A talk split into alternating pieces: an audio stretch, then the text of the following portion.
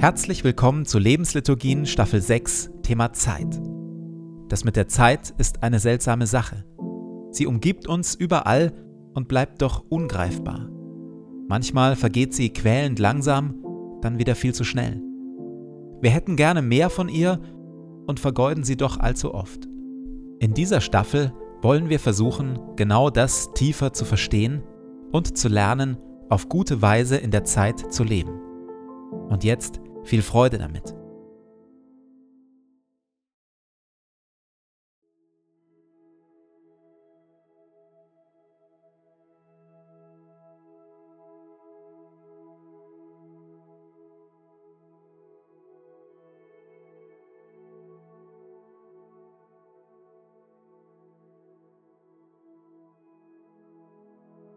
Zu Beginn meines Betens lege ich zur Seite, was mich beschäftigt und lasse es ruhig werden in mir.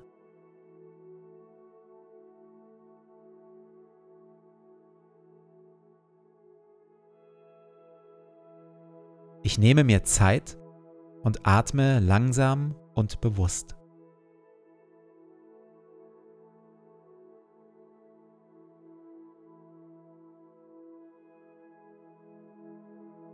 Herr über Zeit und Ewigkeit, du bist hier jetzt. Meine Zeit steht in deinen Händen.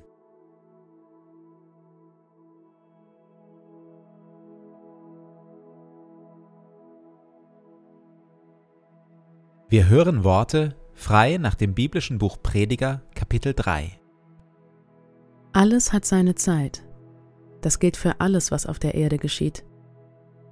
Neues Leben hat seine Zeit und Sterben hat seine Zeit. Kranksein hat seine Zeit und Gesundsein hat seine Zeit. Weinen und Klage haben ihre Zeit, aber auch Jubel, Leichtigkeit und Freude. Konflikte und Kriege haben ihre Zeit, aber auch Versöhnung und Friede. Es gibt eine Zeit für Umarmung und Liebe und eine Zeit für Loslassen und sich trennen. Es gibt eine Zeit für Rush Hour, Schnelligkeit und Zeitdruck und eine Zeit für Ruhe, Durchatmen und Pausen. Alles hat Gott so eingerichtet, dass es schön ist zu seiner Zeit. Sogar die Ewigkeit hat Gott dem Menschen ins Herz gelegt.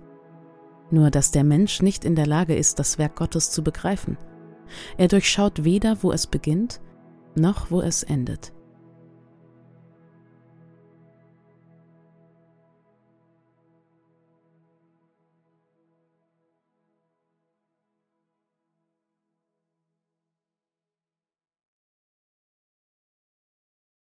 Wir sind gerade dabei, uns im Anschluss an Jesus eine Reihe von geistlichen Übungen und heilsamen Praktiken anzuschauen, die uns helfen, auf möglichst gute Weise in der Zeit zu leben. Also langsamer, bewusster, klarer, liebevoller. Regelmäßige impulsarme Pausen sind eine wichtige heilsame Übung. Eine andere ist die Praxis des stillen Gebets. Früh am Morgen, noch vor Tagesanbruch, stand Jesus auf und ging hinaus. Er ging an eine einsame Stätte und betete dort. Wenn alles um uns herum voller Worte, Aufgaben und Lärm ist, ist das stille Gebet eine echte Kostbarkeit.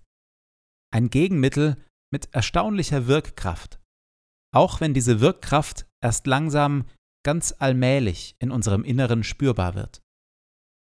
Die eine Wirkung dieses Gebets besteht ganz schlicht in der Stille, die unser Inneres reinigt. Die andere ist, dass sie unsere Freundschaft mit Gott vertieft. Im Anschluss an Teresa von Avila würde ich das stille Gebet so beschreiben.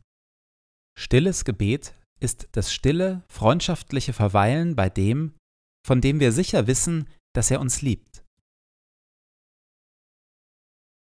Seid stille und erkennt, dass ich Gott bin.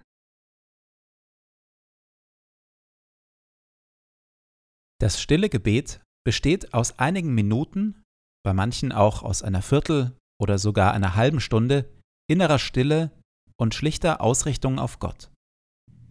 Mutter Teresa wurde in einem Interview einmal gefragt, was sie zu Gott sagt, wenn sie betet.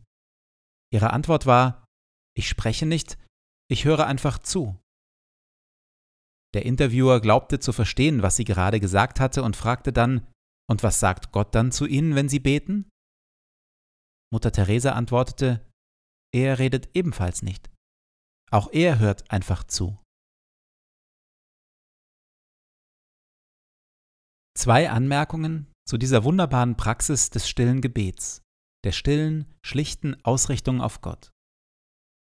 Erstens, das stille Gebet ist oft langweilig. Es passiert so wenig. Nur selten stellt sich ein klares, tiefes Gefühl der Gegenwart Gottes ein. Nur selten geraten wir in eine Art stille Flow. Viel öfter passiert einfach nichts.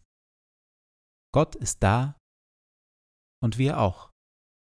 Fertig.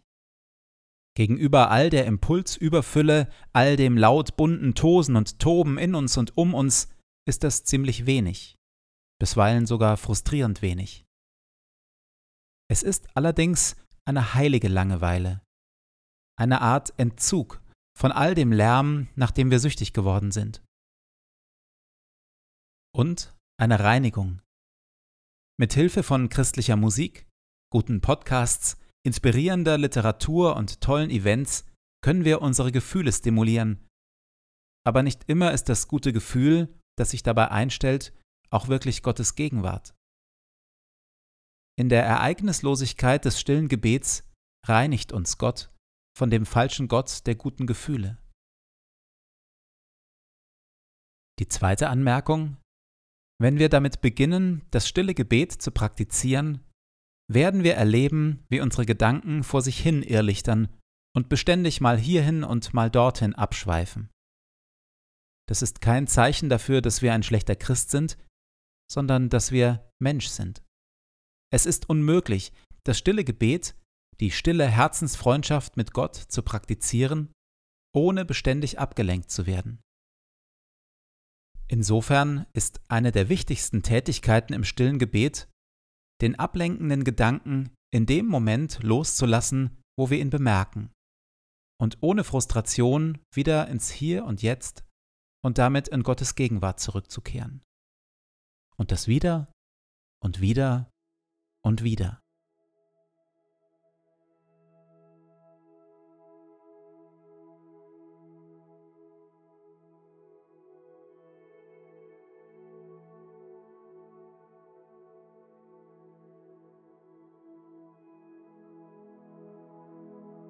In der Stille übe ich mich in diesem stillen Gebet.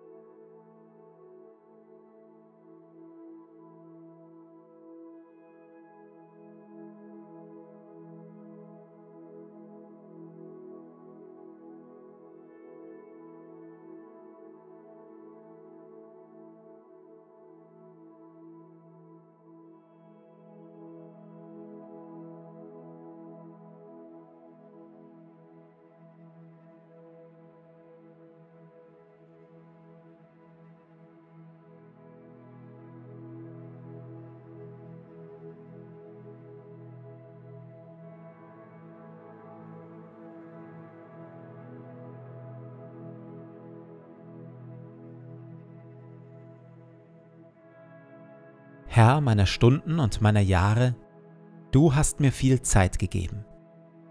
Sie liegt hinter mir und sie liegt vor mir. Sie war mein und sie wird mein, und ich habe sie von dir. Ich danke dir für jeden Schlag der Uhr und für jeden Morgen, den ich sehe. Ich bitte dich nicht, mir mehr Zeit zu geben. Ich bitte dich aber um Weisheit und Willenskraft, dass ich meine Tage gut lebe. Lehre mich, ein wenig Zeit frei zu halten von Ablenkung und Pflichten. Ein wenig für Stille und für Gebet. Ein wenig für das Spiel. Ein wenig für die Menschen um mich, die meine Liebe und meine Aufmerksamkeit brauchen. Ich bitte dich um Sorgfalt, dass ich meine Zeit nicht töte, nicht vertreibe nicht verderbe. Jede Stunde ist wie ein Streifen Land. Ich möchte ihn aufreißen mit dem Pflug und Liebe hineinwerfen, damit Frucht wächst. Segne du meinen Tag. Amen.